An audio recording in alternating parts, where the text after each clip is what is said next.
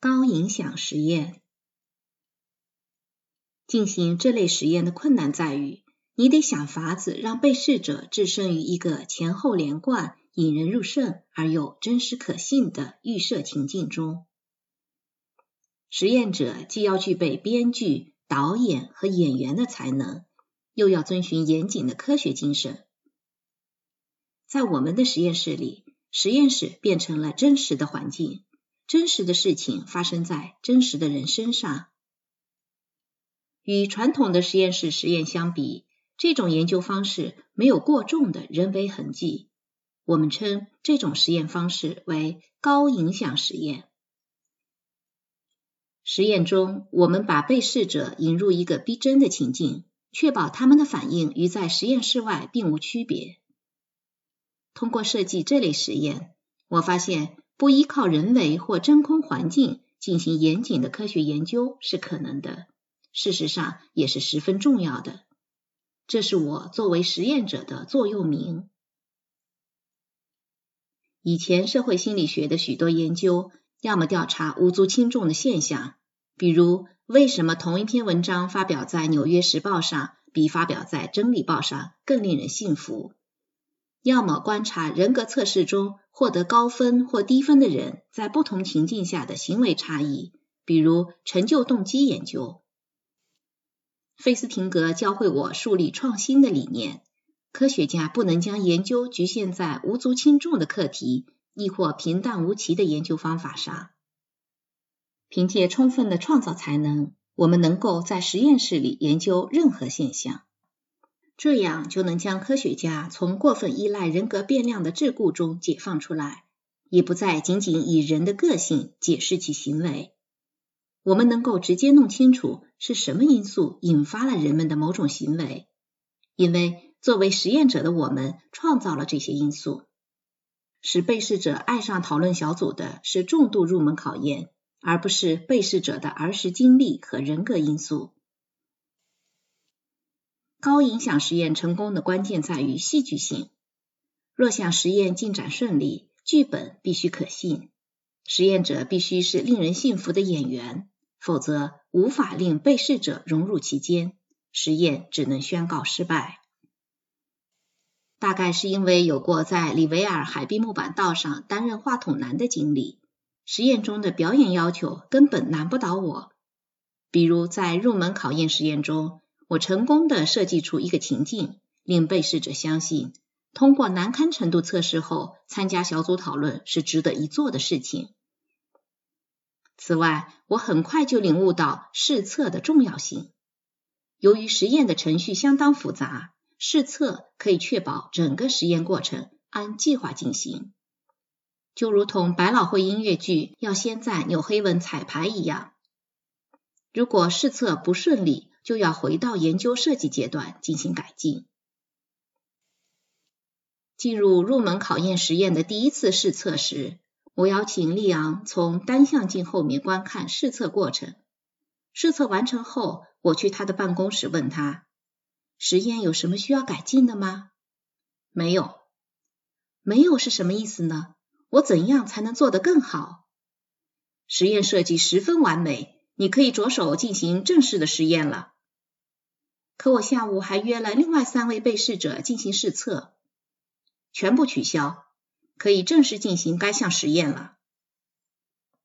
我曾说过，费斯廷格的赞美通常包裹着批评的外衣，看来他的赞美偶尔也会以更直接的方式表现出来。就像这次，他对我的实验设计居然不做任何批评。这种赞美是最高褒奖，因为我知道他这样做。并非出于善意或是向别人示好，他不需要这样做，也无意为之。不久后的一天，费斯廷格居然来向我请教，他设计了一个实验来验证如下假说：为了少许酬赏而撒谎的人，远远比为了丰厚酬赏而撒谎的人更相信自己的谎话，因为后者有相当充分的撒谎理由。我为了二十美元而撒谎，值了。前者则感觉心理失衡。为什么我会为了区区一美元就说谎？我必须相信这不是谎言。费斯廷格让研讨课上的那位本科生梅里尔·卡尔史密斯去做这个实验。整个实验像亚瑟·米勒的戏剧一样构思精妙。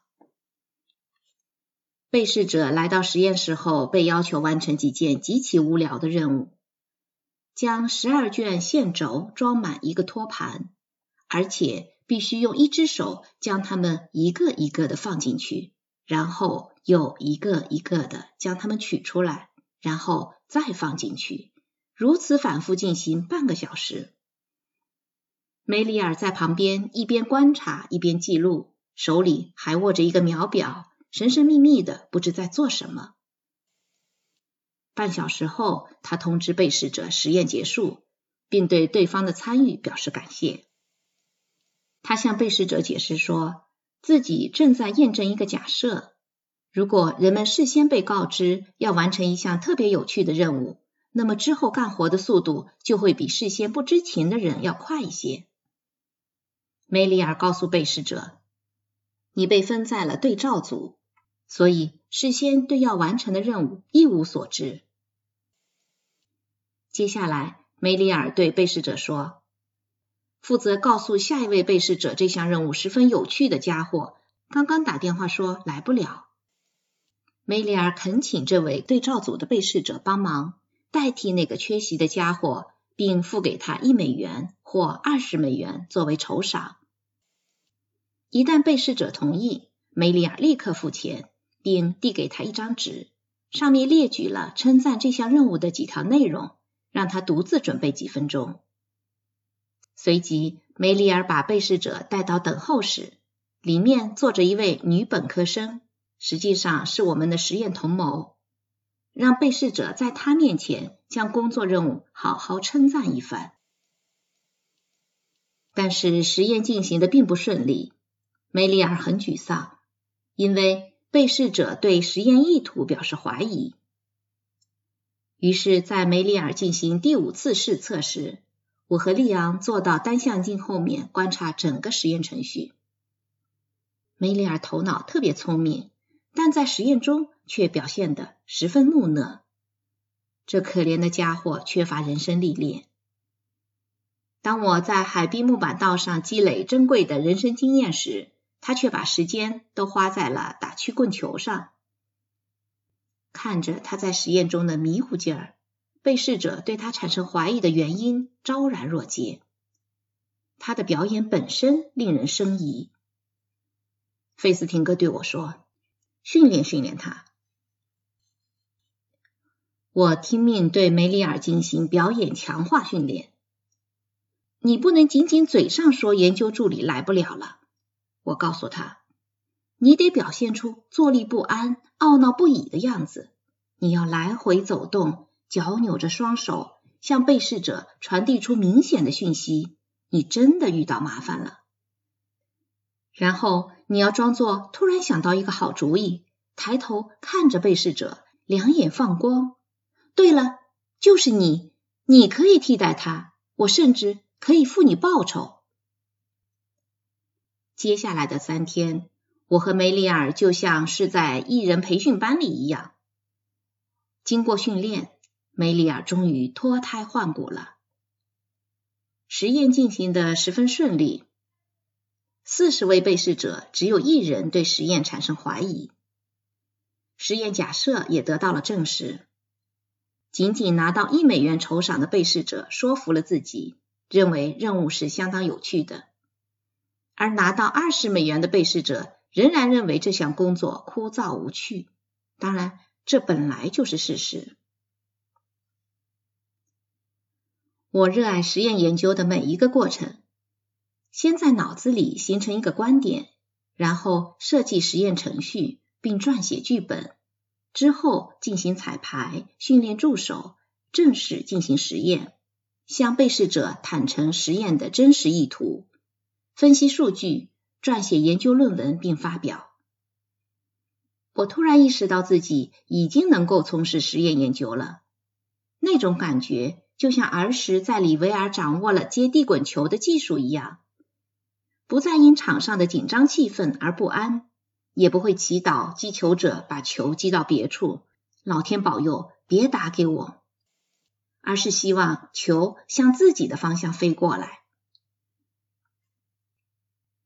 就这样，我找到了自己渴望从事的研究。正如诗人巴勃罗涅鲁塔在一首诗中所描绘的那样，他点燃了我的心灵之火。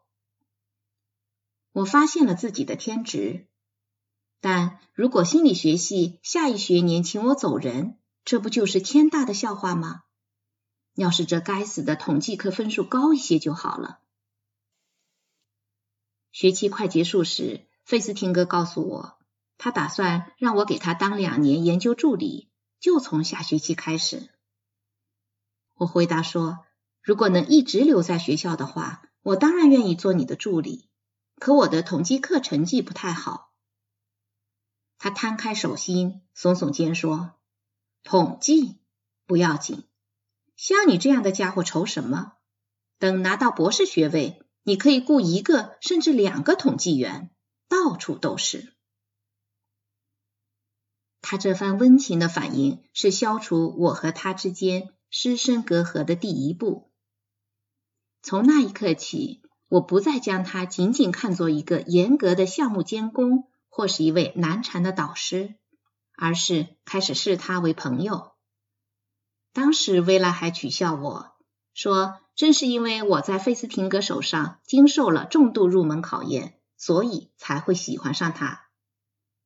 也许一开始的确是这样，但入门考验的实验结果无法解释为什么人们会对一个群体或一个人的喜爱程度与日俱增，一直持续几十年。三十二年后，当我在费斯廷格的追悼会上致悼词时，想到往日他对我的严苛。以及他那遗憾而轻蔑的经典表情，不禁会心的笑了。我很遗憾，失去了人生中最温暖、最愉快的一段友情。一九五九年，我拿到了博士学位，受聘到哈佛大学担任助理教授。因 VW 完全报废，我们买了一辆一九五四年产的雪佛兰旅行车。宽敞的车厢足够容纳日益壮大的家庭。我和薇拉、三岁的哈尔、两岁的尼尔和八个月大的朱莉，我们踏上了新一轮的横穿美国之旅。这次是从帕洛阿尔托一路开到剑桥镇。此趟旅行，我们有足够的钱住旅馆，而且到芝加哥探望了贾森及其新婚太太。我几乎忘记了最初吸引我投身心理学的人本主义理想。我不再考虑为世人谋福利，只想着如何做出好实验。奔赴剑桥镇的途中，我的车厢里塞满了小孩子，而我的脑袋里塞满了各种想法。我迫不及待的想赶快到哈佛安顿下来，翻开人生新的一页。